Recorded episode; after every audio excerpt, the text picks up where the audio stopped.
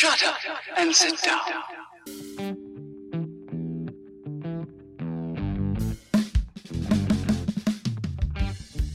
Buenos días, tardes o noches, dependiendo de la hora en la que nos estén escuchando, y bienvenidos una vez más al podcast de la comunidad del celuloide, un podcast para dominarlos a todos. Yo soy Manuel.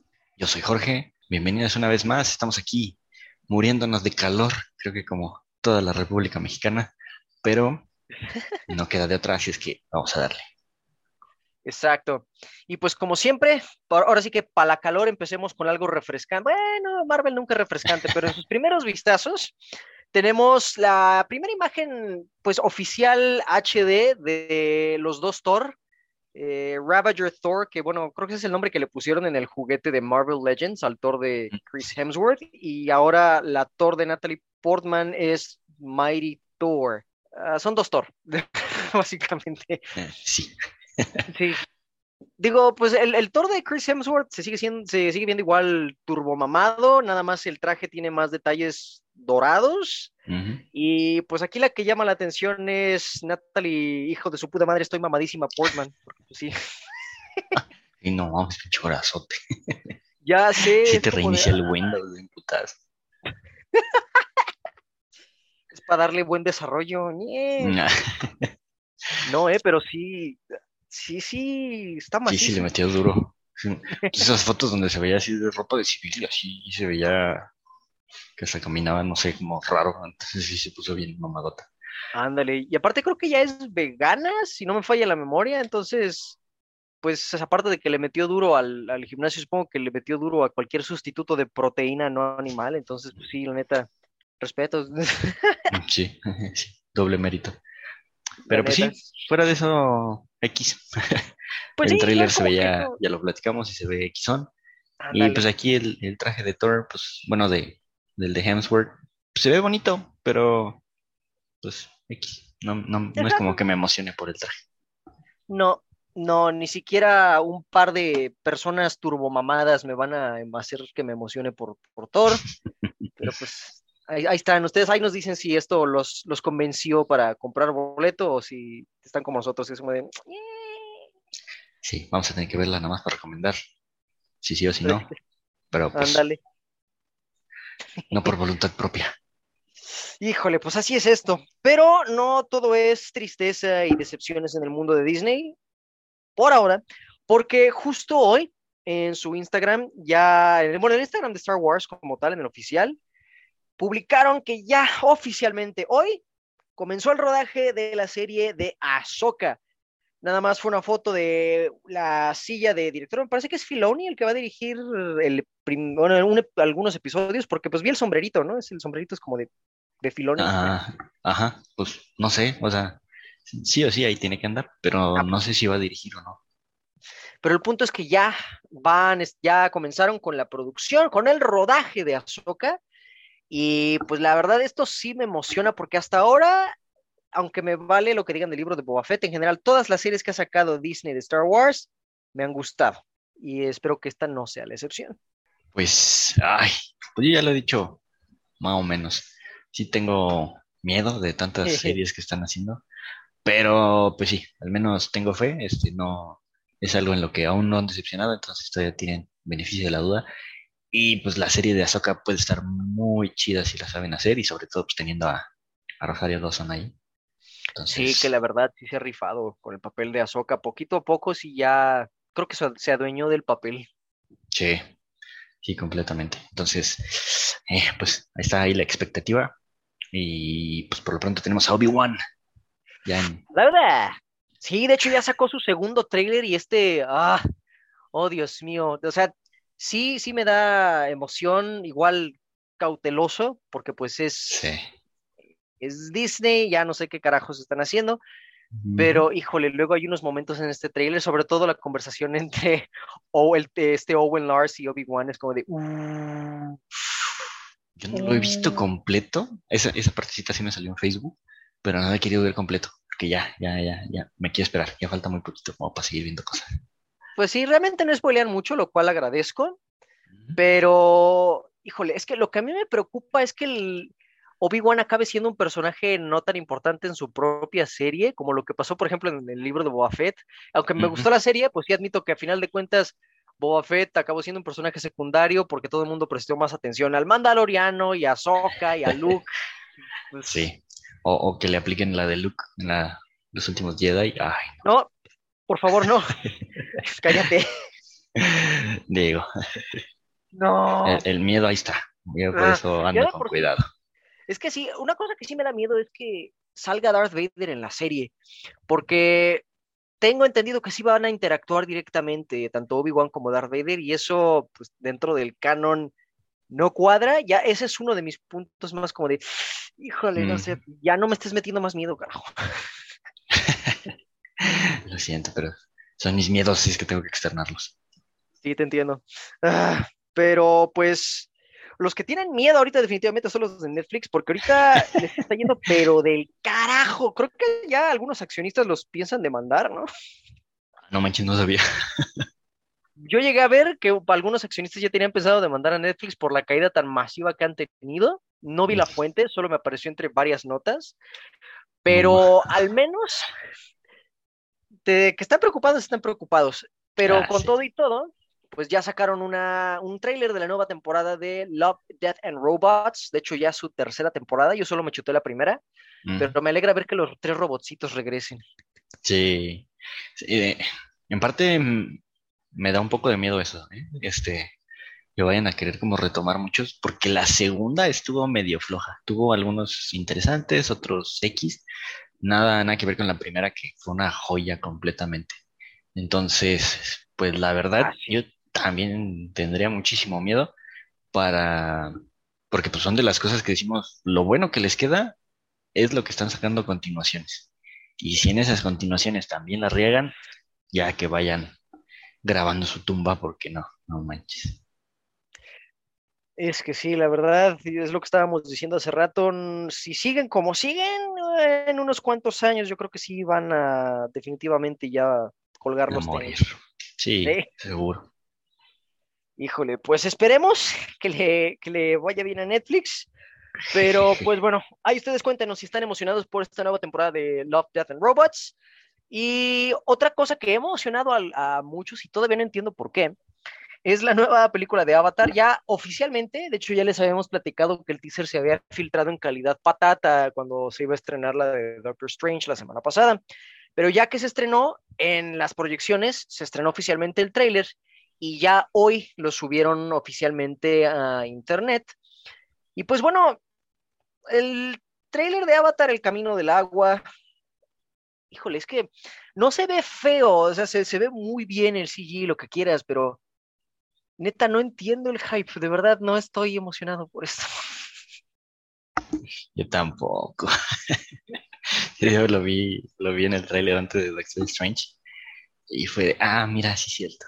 A pesar de que ya lo habíamos hablado, como que lo sigo bloqueando. Y lo único que pude pensar fue en el meme de, no mames, que sí se va a hacer esa mamada. Sí, eh, la verdad, yo también. Y digo, respeto mucho a James Cameron porque ese es un director que siempre busca la manera de expandir los horizontes de lo posible en la industria del cine. Es alguien que se mantiene fiel a su visión y pues este es un proyecto en el que él ha trabajado ya 10 años, desde la primera película que salió en 2009 ha estado trabajando en esta secuela y todavía las que faltan. Entonces, respeto mucho a James Cameron. No es un mal director y definitivamente no, digo que esta película sea, se sea mala desde un punto de vista técnico. Pero, híjole, la verdad, en cuestiones de guion, no. Y yo sé que la gente dice, es que es una experiencia, tuviste que haberla visto en el cine. O sea, entiendo eso, pero una película debe de tener algo más que solo visuales bonitos, porque si no, pues es nada más como un, un, un demo de, de tecnología 3D de dos horas. Ajá.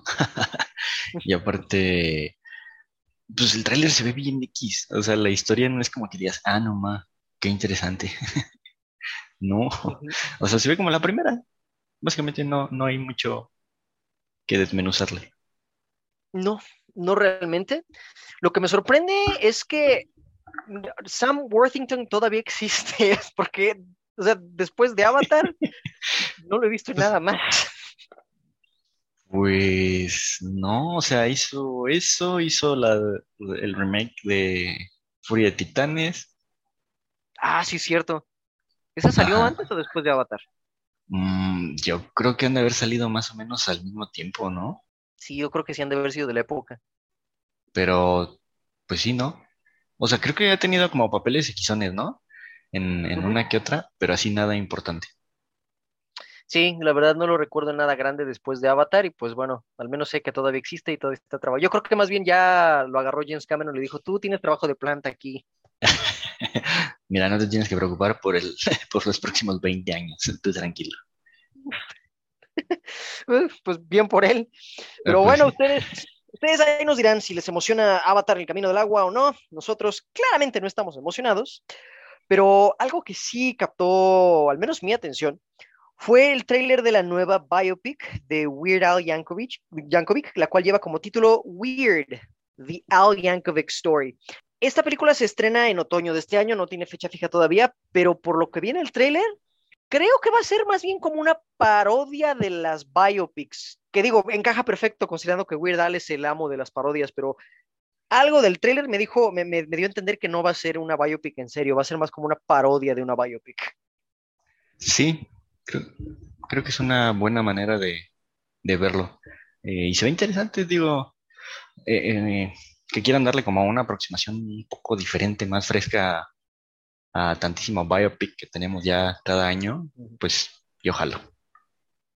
Sí, la verdad, yo también. Y aparte, tengo entendido que esta película se tiene hasta cierto punto, pues, el- está involucrado Weird Al, o al menos sé que le dio la bendición, entonces eso también ya me da buena espina. Y aparte, pues es Daniel Radcliffe, o sea, ese hombre, a pesar de que todavía y creo que nunca va a poder salir del papel de Harry Potter, realmente él es un muy buen actor. Quien no haya visto la película de Swiss Army Man, le recomiendo que la vea, es buenísima. Él Danza es bueno. Uf. Entonces sí, la neta me emociona ver a, Daniel Radcliffe como, como un Weird Al turbo mamado. Sí, también. Oye, sí, pero sí se ve bien mamado. ¿En Sí, qué momento estuvo así? Y no manches, como de Potter, ¿eres tú? Se comía Weird Al Yankovic. Oh Dios, puse mamado a Harry Potter. Pero sí, aún así se ve chido.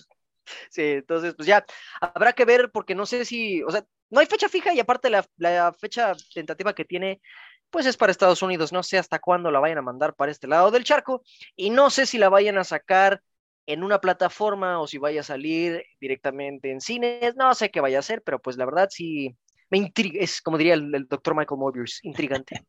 Ya no nos vamos a salvar de lo intrigante. No, jamás. Pero pues bueno, ustedes ahí cuéntenos. Estos fueron los primeros vistazos de la semana y ya como tal entrando de lleno a las noticias, pues algo que no nos sorprende y que a la vez también pues es bastante merecido, nos da gusto, es que Sega ya confirmó que la película de Sonic the Hedgehog 2 es oficialmente la película de videojuegos más taquillera de todos los tiempos. Su taquilla total fue de 331 millones de dólares, superando a la predecesora, que recaudó 319 millones. La verdad está, está merecido. O sea, no es una obra maestra, pero pues de las películas de videojuegos sí es, es, de, es de las mejorcitas, la verdad, sí se lo merece. Sí, sí, pues ya lo habíamos platicado. Qué bueno. Y, y también era un poco obvio que iba a suceder. Sí, la verdad no es como que tenga mucha competencia y me alegra no. que, pues, ajá, me alegra que haya sido esto y no, no sé, Uncharted. Me hubiera enojado mucho si Uncharted resultaba ser la más taquillera de videojuegos de todos los tiempos. Ándale. Sí, no. Eh, pero todo salió bien. Sí, todo sale bien y pues esto nada más nos está dejando en claro que Paramount por lo menos ya tiene una franquicia que exprimir aparte de Bob Esponja y que pues obviamente van a seguir sacando, pues ya está la serie de Knuckles, no me sorprendería si luego le sacan serie a Tails o a no sé cuántos más personajes vayan a meter y pues obviamente la tercera película de Sonic que obviamente la, o sea, la vamos a ver yo creo que en unos dos años. Y la tercera, la cuarta, así como es Paramount. Maldita sea, así es cierto. Lo van a exprimir como Bob Esponja. No, na- nada Ah. se puede exprimir como Bob Esponja. En eso tienes razón. Pero bueno, hay que disfrutarlo mientras dure. Y una cosa que definitivamente no creo disfrutar o sea, en absoluto, es la película de, de DC, Liga de Supermascotas. Ya de por sí la... Híjole. Es que Tenemos que hablar de esto. tenemos que, porque Maldita sea. Híjole, pues es que queramos o no, es- es- yo creo que esto es todavía parte de los proyectos estúpidos que hizo Warner Brothers previo a la fusión de Warner Discovery. Y pues como en la producción está involucrada La Roca, no la van a cancelar porque pues ese señor yo creo que tiene suficiente palanca para que no le cancelen sus proyectos, porque si no te aseguro Sí. que hubieran cancelado esta madre. Sí, seguro. O, pues sí, o también que ya estaba demasiado avanzado, ¿no? Pero pues.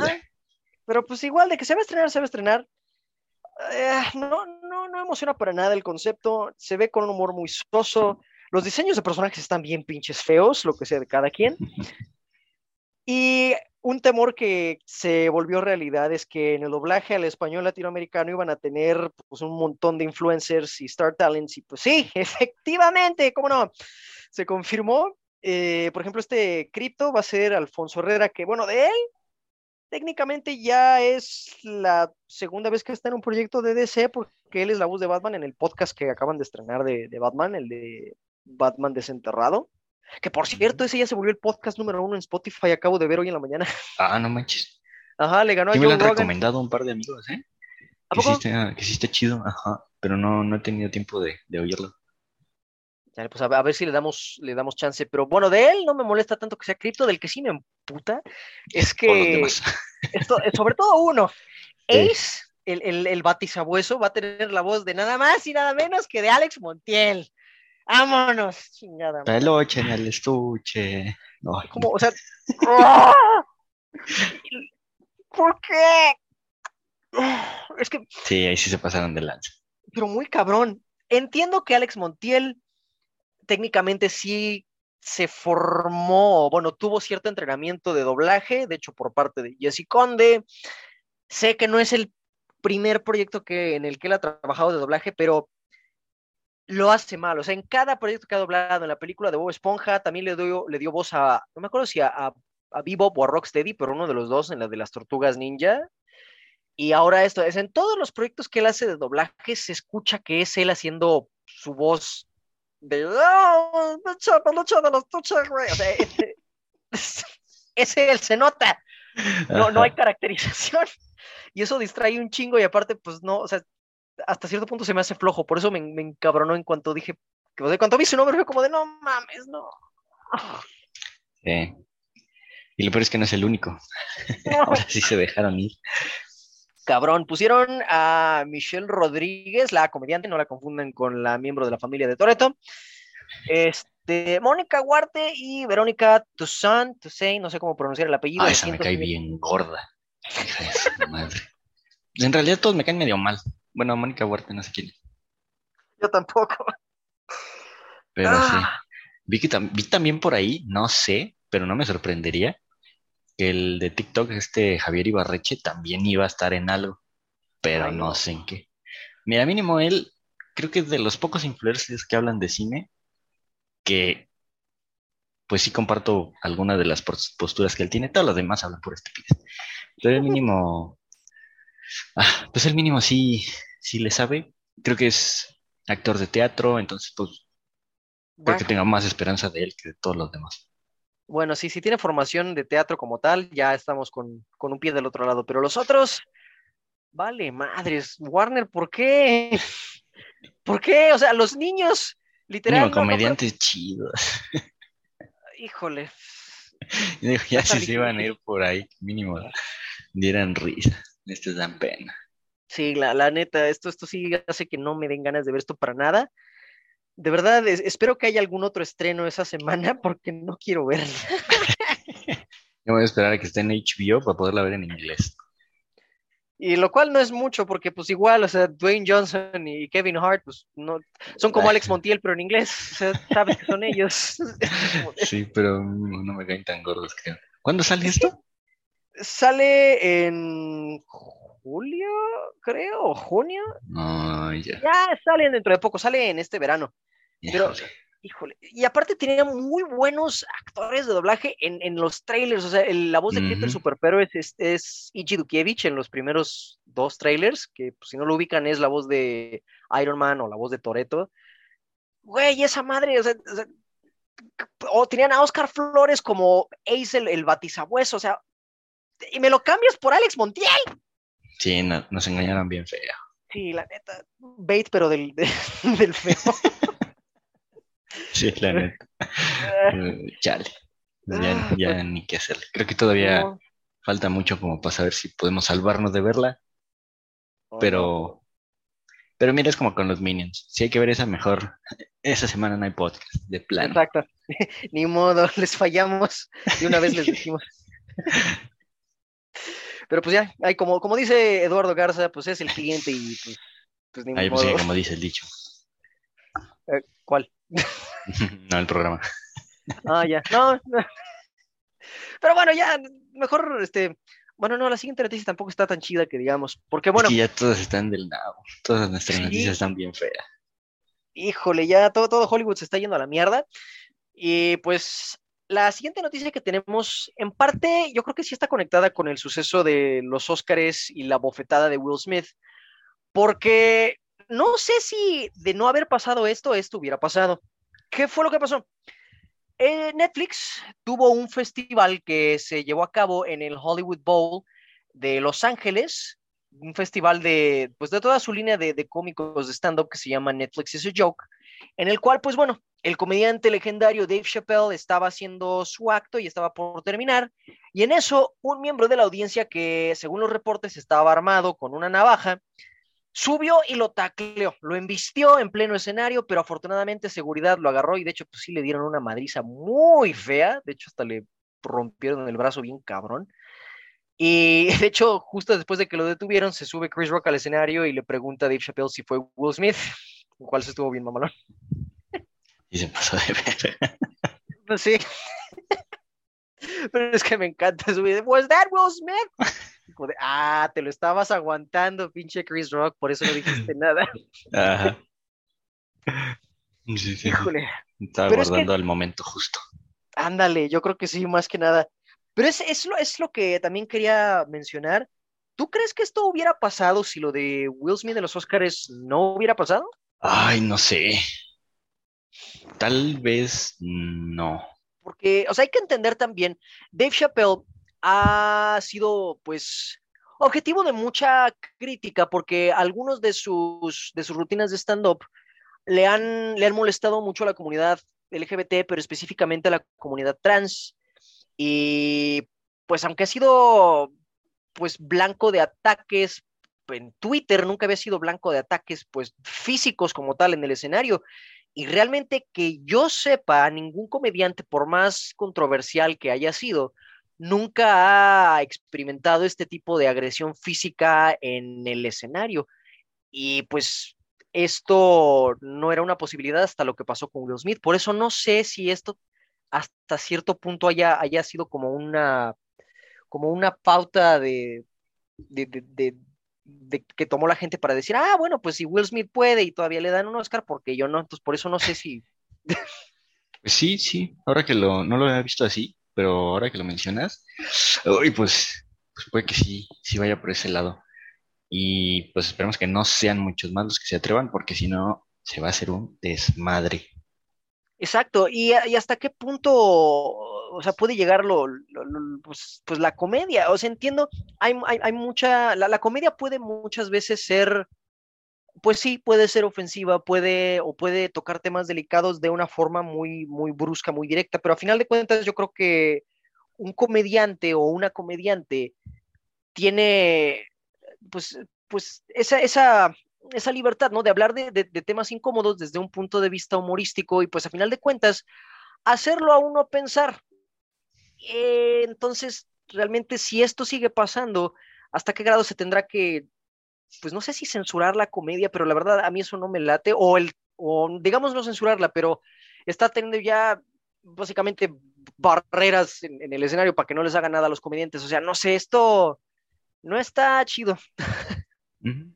Sí, pues yo creo que creo que es importante el, el también el acercamiento que se le da, ¿no? a la comedia. Creo que hay maneras en las que puedes burlarte de algo eh, sin hacerlo tan directo y es una manera en la que puede funcionar sin tener que censurarlo, pero sí hay muchos que, que creo que ni siquiera lo intentan, entonces sí hay unos que nada más es chingar por chingar y ahí está dando. Sí, o sea, hay que, hay que ser buen comediante para que, o sea, para que se pueda.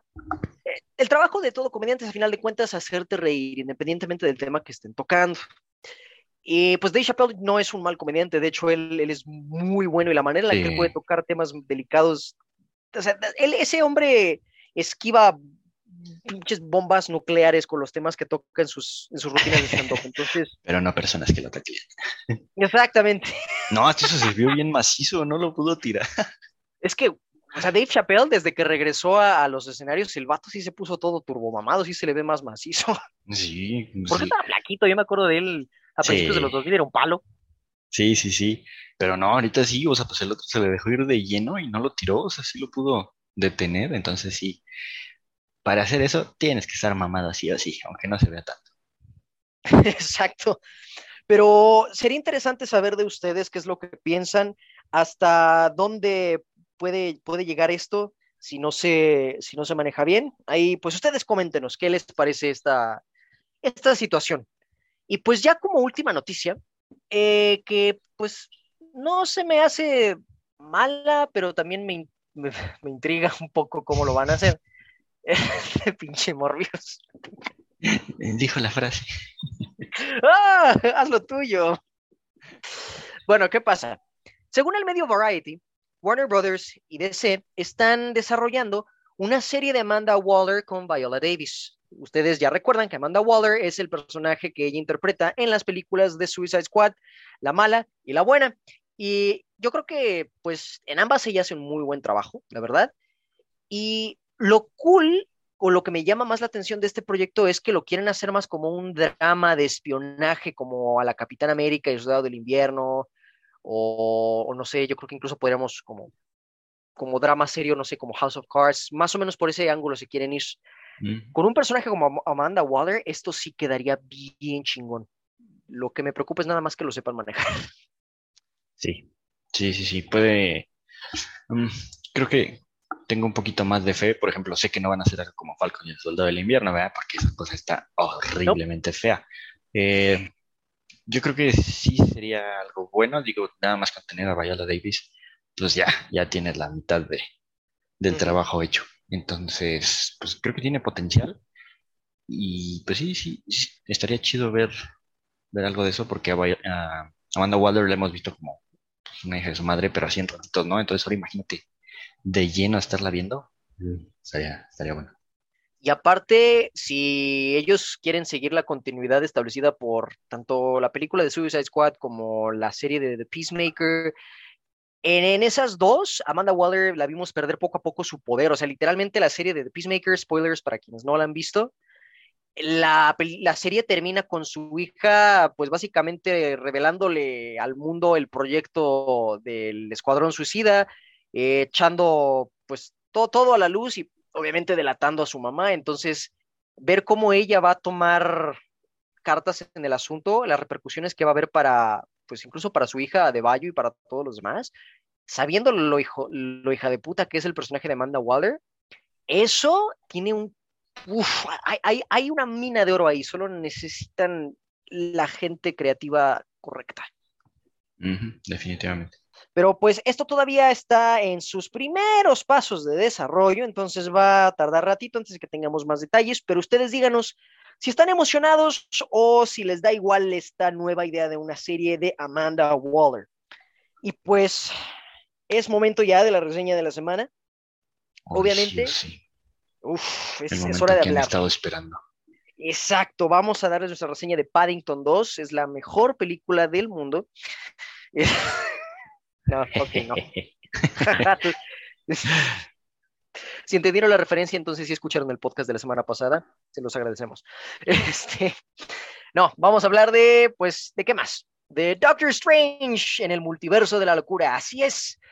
La nueva película del universo cinematográfico de Marvel, donde ahora vemos al personaje de Doctor Strange retomado una vez más por Benedict Cumberbatch, tratar de detener un desmadre multiversal causado por Wanda Maximoff, quien ahora ya está completamente perdida en su alter ego de la bruja escarlata. Lo que más llama de la atención y lo que más pues, pues, es de las cosas de las que más se apoyó, se apoyó Marvel en el marketing, aparte de los spoilers que pusieron en sus teasers, fue el hecho de que Sam Raimi estaba volviendo a dirigir una película de superhéroes. Y pues sí, la neta es uno de los positivos más grandes de esta película, en mi opinión. Se nota el estilo de Sam Raimi al 100. Sí, y sobre todo lo que hemos estado ya comentando desde hace algunas películas, esa libertad creativa que les están empezando a dar. Gracias porque sí. ya estábamos hartos de, del MCU y oh, creo, después de ver esta película, que esa era la única manera en la que medio podrían, bueno, a mí en lo personal, cautivarme otra vez un poco, es eso, haciendo películas diferentes. Ya tuvimos 20 de las mismas. Ay, ya sé, y aparte, eh, pues es, es, algo que técnicamente tenían que hacer porque es uno de los, pues uno de los puntos que más se le ha criticado a Marvel y yo creo que después de pues, pues de lo de Avengers Endgame y como que intentaron seguir con la misma fórmula con películas como Black Widow que no les funcionó, Shang-Chi, mm. Eternals más o menos, o sea, ya vieron que de verdad no les estaba funcionando, entonces yo creo que era algo que sí o sí tenían que hacer. Y se les agradece porque aquí pueden ver mucho del estilo visual de Sam Raimi, sus ángulos de cámara dinámicos, la manera en la que mueve la cámara en perspectivas desde punto de vista el, balance que siempre encuentra Sam Raimi entre lo terror, gore, con un humor no forzado, o sea, es un humor, es el humor de Sam Raimi, el humor de esta película es lo que me gusta, es humor Sam Raimi, no es humor MCU, y, de nuevo esto eleva la película y la hace muchísimo mejor de lo que, de lo que pudo haber sido. Sí, totalmente. Yo no esperaba nada y salí contento. Qué, bueno ver algo diferente. Como dices, el estilo de Sam Raimi se nota eh, desgraciadamente hay muchas personas que no están viendo esto y están criticando porque no hubo los 400 mil cameos que se habían platicado. Entonces, ay, este, sí. No salió el Chapulín Colorado, chingada man. Ajá, entonces sí me enoja. O sea, es una. Ah, pues Sam Raimi hizo lo mejor que pudo, estuvo bien y que se enojen por algo ajeno a eso.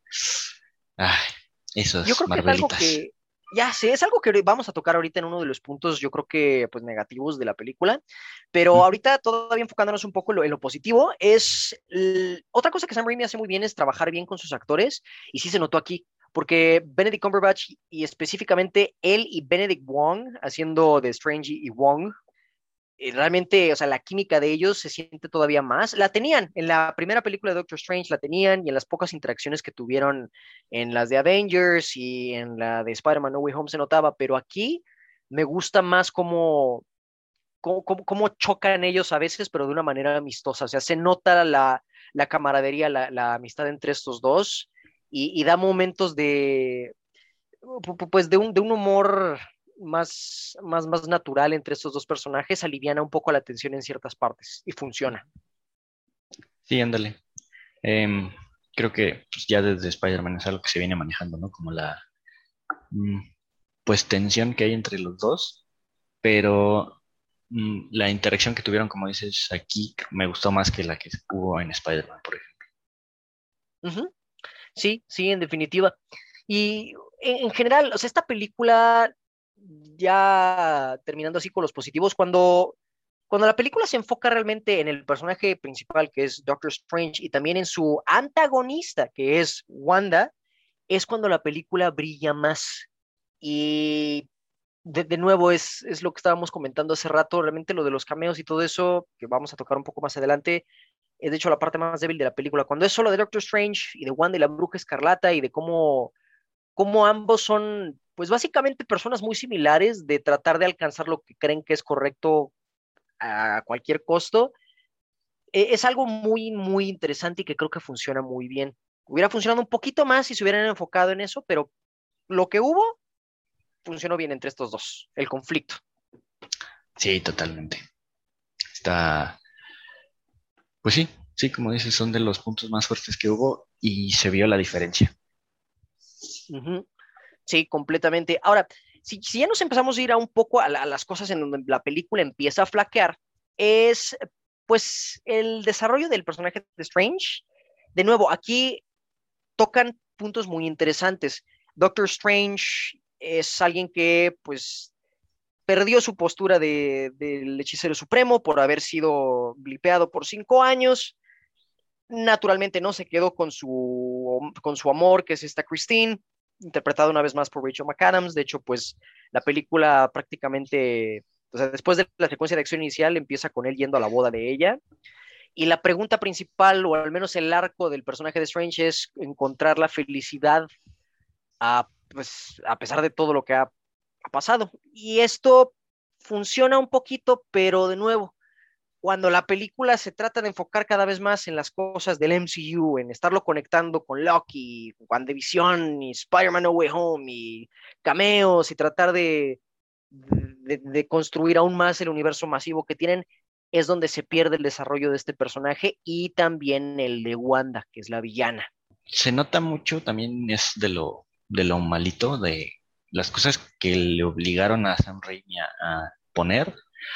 Y una de esas Creo que sí es todo esto que está conectando con las series, principalmente es lo que se notó mucho. Creo que esta es la primera película donde ya, donde ya ves que tuviste que haber visto esa serie para poder ver esta película y eso sí no me gusta.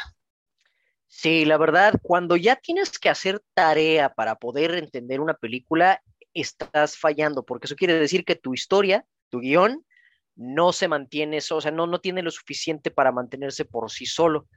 También entiendo por qué hicieron esto, porque tengo entendido que el guionista de esta película también fue guionista para la serie de Loki. Entonces entiendo mm.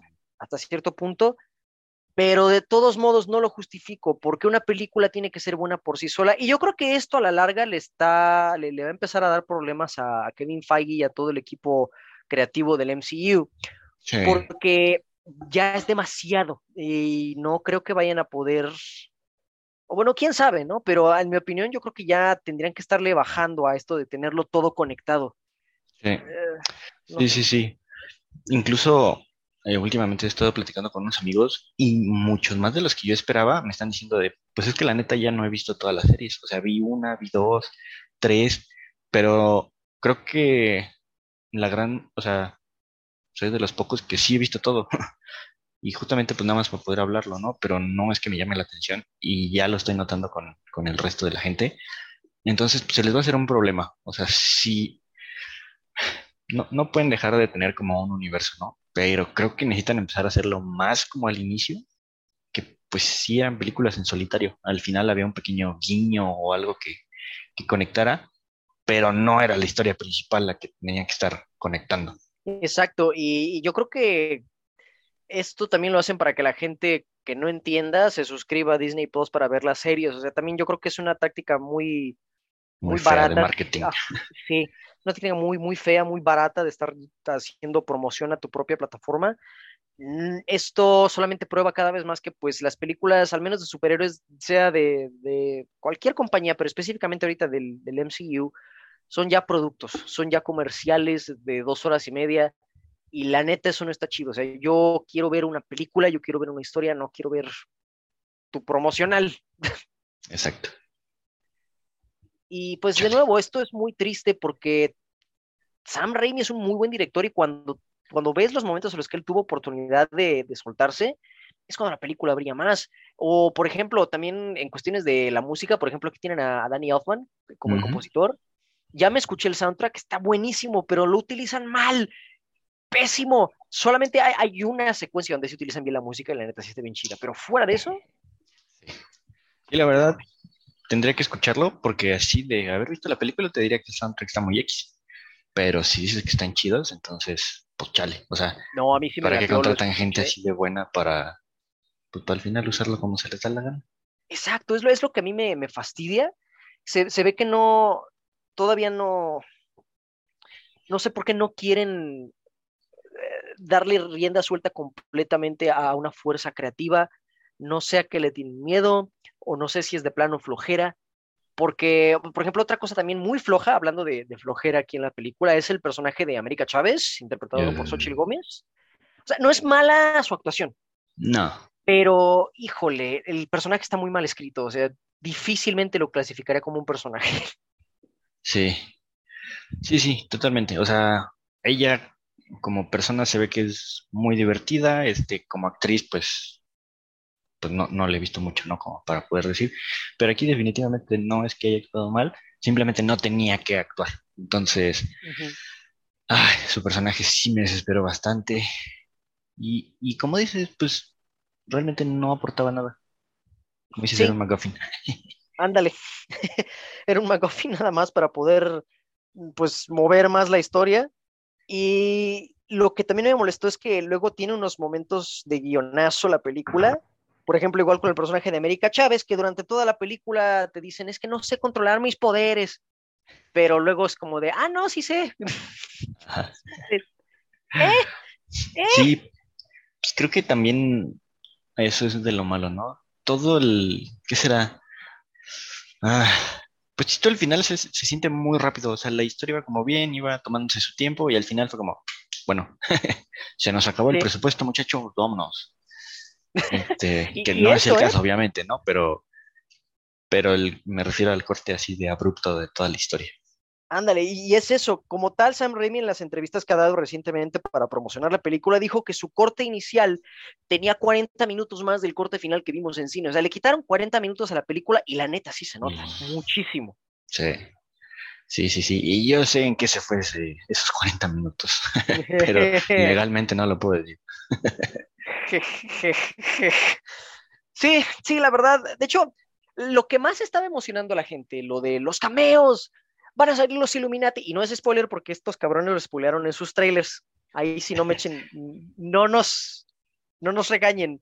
Marvel solito se spoileó. Entonces, sus dichosos Illuminati es la parte más pendeja de esta película, perdón, pero es una reverenda estupidez, lo pudieron haber quitado. O sea, si hubo alguna persona que se llegó a quejar de, que No Way Home fue nada más fanservice sin sentido, la neta, no mamen. O sea, sí fue fanservice, pero ahí cumplían con un propósito en la historia, cumplían con el desarrollo del personaje de Tom Holland. Aquí están nada más para presumir de que ya tienen de vuelta a esos personajes. Y Sí, ya. sí, literal, así se sintió. Miren lo que recuperé comprando Fox. Miren, ya no van a ver más la serie de, bueno, esta serie fea que, que nadie vio, que duró solo una temporada y que se estrenó en pantallas IMAX por alguna razón. Ya no la van a ver. Sí, no manches. Sí. Ay, no nos olvidemos del hombre más inteligente del mundo. Ahí iba a decir algo, pero eso sí no lo puedo decir. Sí. Pero sí, sí, definitivamente esa parte está, está tonta, está, está aburrida, sin sentido. Sí. No, o sea, mejor hubieran puesto lo que sea que tenía Sam Raimi. Estoy seguro que era mil veces mejor. Sí, completamente de acuerdo, pero pues Marvel y Feige tienen que seguir promocionando sus series y su futuro gran team up, que creo que el siguiente gran proyecto es hacer una adaptación de Secret Wars, donde ahí van a poner a todas las pinches variantes de todos sus personajes a darse sus madrazos. Eh, pues la verdad no me, no me emociona, y menos si promocionar eso es a costa de una buena película. Que, o sea, esta es una buena película, pero pudo haber sido mucho, mucho mejor si no hubieran metido mano. Sí, totalmente. Eh, como decíamos, salí más contento de lo que esperaba. Me gustó muchísimo lo que hizo Sam Raimi. Ese, esos tintes de terror están muy bonitos. Y pues sí, simplemente no fue tan buena como pudo haber sido por esas, esas cositas que lo obligaron a hacer. Pues sí, ni modo. Podríamos seguir desmenuzando esta película como queso Oaxaca, pero pues no queremos spoilearles nada. Así que solamente pues les, les contamos la mitad importante para no volarles la cabeza. Ahora, ustedes ya nos cuentan, pues, qué pensaron de, de Doctor Strange en el multiverso de la locura. Y pues ya para cerrar, pues les traemos las recomendaciones de la semana. Este, ¿Qué traes de recomendaciones? ¿Qué aplastante recomendación traes? Uy, agárrate. Te vas a caer en dos. Uf, el latigazo Eh. me va a lastimar el cuello. bueno, mira.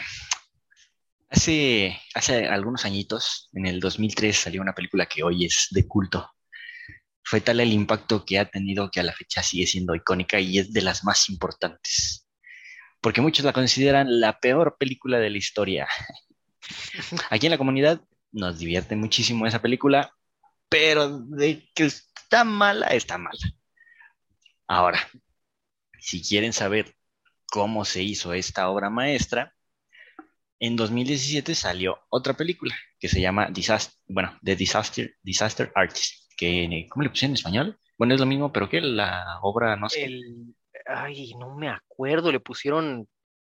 Ah, no me acuerdo. No, pero le pusieron otra cosa.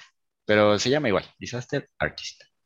Entonces, eh, es una película que llega de la mano principalmente de James Franco y pues su equipo de siempre, ¿no? Su hermano, este... Ah, ¿cómo se llama el, el otro? Seth Rogen. Ándale, su, su, su compi de toda la vida. Entonces, básicamente la trama sigue a, pues, a los al actor, que es Greg Sestero, quien también es, fue quien hizo el libro de donde se basa principalmente la película, y su amigo, guion, mentor, guion, lo que sea, que es Tommy Wiseau, que es una persona pues, muy excéntrica, eh, por lo que podemos ver es millonaria, de donde quién sabe, pero él quiere grabar y dirigir su película, que es The Room, que es la película que salió en 2003. Entonces es una película muy, muy divertida. El humor que maneja en todos los aspectos está muy chido. Y yo creo que el punto más fuerte sería justamente James Franco, que hace un papel muy bueno. Eh, empezando por la caracterización, que se ve igualito. Y aparte se ve que es un papel que tenía muchas ganas de hacer, porque sería muy sencillo burlarse de, Tommy Wiseau y hacer algo más como, pues sí, este, más, más burlándose de él y no tanto interpretándolo. Y aquí no pasa en, las- en lo absoluto, o sea, maneja un humor muy bueno, pero no a costa de, de Tommy. Entonces, pues yo creo que incluso podría decir que es su mejor actuación. Mm, no sé, tendría que volver a ver la de 127 horas, pero aquí la actuación que hace a mí se me hace muy buena y además el trabajo que hacen todos los demás también, también es bueno, también sería de aplaudirse. Pues yo creo que esto sería lo mejor de la película. Vean esto antes de ver la mejor mala película de la historia. Vean esto para que entren un poco en contexto, para que sepan a lo que van. Creo que también ver estas dos películas seguidas es bueno, porque si ves The Room sin saber a qué vas, sí te vas a sacar de onda muy cañón. Entonces, creo que es un buen complemento, es muy divertida y si ves esto y después ves la otra, va a ser todavía más divertido. Y pues es sencillo verla, con la suscripción está en HBO Max, como todo, al parecer. Y en formato físico sí está un poquito más complicado. Por ejemplo, en Amazon están versiones y portadas muy caras, honestamente. Pero si la encuentran en una edición nacional, en, en alguna tienda local, llámese Mixup o así, es muy barata. Es una, la edición nacional la puedes encontrar como hasta en 100 pesos. Entonces, sí, búsquenla así. Este, esta es opción. En Amazon, sí, no, está muy carita. Anyway, how's your sex life? Oh, sí. Obra maestra. Sí. Ah, de hecho creo que ese fue el título que le pusieron, ¿no? ¿A poco? Creo que sí, le pusieron Disaster Artist, obra maestra, creo. Ah, no más, es cierto. ¿Sí, no? Sí, Ah, no ya lo busqué. Mira, qué coincidencia. Sí, es que sí, la neta. Oh, hi, Mark. Ah, esa, esa recreación de esa escena. Uf, Divino. chulada. Ah, ya sé. Mua. Maldita Pero sea. bueno. ¿Tú qué nos trajiste para hoy? Yo hoy no me bañé y pues les traigo una recomendación bien otaka. Sí, señores y señoras y gente no binaria, traigo una recomendación que es parte de un, re- un relativamente reciente tren del mame, que es la serie de Spy X Family. Ya sé, ya sé. es, es, algo muy, muy mainstream, muy popular y por lo tanto debería sentirme más sucio de lo que ya estoy por recomendar algo así de popular. Pero es que la neta, la serie está muy buena. La vi porque, primero que nada, mi novia, que es una super otaka así hardcore, me recomendó la serie y dije, pues no sé, no sé. Y de repente vi que todo el mundo le estaba compartiendo dije, eh, no lo sé. Pero me ganó la curiosidad y vi un capítulo. Y luego vi el segundo. Y luego vi el tercero. Y yo sé que hay otros dos capítulos más, hasta ahora van cinco, pero yo me los estoy chutando con el doblaje, que está muy chido. Y la neta sí está muy buena la serie. ¿De qué va? Ahora, se enfoca en un mundo pues ficticio, son dos países que realmente no existen, Ostania y Westalis, que llevan pues muchos, muchos años en una especie de guerra fría de espionaje. Y pues la, la, parte de, de, Westalis, o el país de Westalis, manda a su mejor espía, que tiene como nombre clave Twilight, a una misión ultra secreta para poder pues vigilar todos los movimientos del el dirigente del partido de la nación opuesta, Ostania, y para esto él tiene que cambiarse de nombre, obviamente, se pone ahora de nombre falso Lloyd Forger y tiene que conseguir una familia para poder infiltrarse, para poder pasar desapercibido. Y pues él empieza por adoptar a una niña del orfanato más feo que pudo encontrar en ese país, donde adopta a la pequeña Anya, que tiene en realidad creo que cuatro años, pero ella como es telépata y le lee la mente a él que estaba buscando a una niña de siete años, pues le dice que tiene siete y lo convence de que la adopte. Y es, es adorable. De hecho, el personaje de Anya hasta ahora es mi personaje favorito y creo que el de todos los que hemos visto este anime es una pequeña bola de felicidad adorable que debes proteger. Pero bueno, después tiene que conseguirse una esposa y pues por, por angas o mangas, por azares del destino, se acaba topando con la jovencita Yor, que es de hecho una asesina a sueldo que tiene como nombre clave Thorn Princess. Y pues por azares del destino, ella, como no quería quedar mal en una fiesta de su trabajo, que es un, trabajo que usa nada más de pantalla, le pidió a Lloyd que pues posara para ser su novio. Y así es como él le dice, bájalo, pero solo si tú finges ser mi esposa. Y es cuando, cuando aquí empieza la, la, cuando se forma por completo la familia espía. Nuevo, llevo nada más tres capítulos y como me estoy esperando que Crunchy saque los capítulos con doblaje latino, que está muy bueno, pues hasta ahí voy. Pero por ahora, la serie me gusta porque aparte de que la animación está muy bien hecha, tiene un muy buen equilibrio tanto de acción como de comedia. Y la comedia aquí es una comedia muy, muy tierna, porque es muy raro, al menos en mi experiencia viendo anime, muy raro ver una, un anime que, la fuente de comedia sea una comedia que se enfoque más en un, núcleo familiar o una comedia, pues, entre comillas, familiar. Generalmente, pues, es comedia de malos entendidos o comedias medio pervertidas, de fanservice. Pero aquí no, aquí la comedia es de hecho muy tierna, muy adorable. La, la verdad, sí, hasta sientes bonito en algunas partes.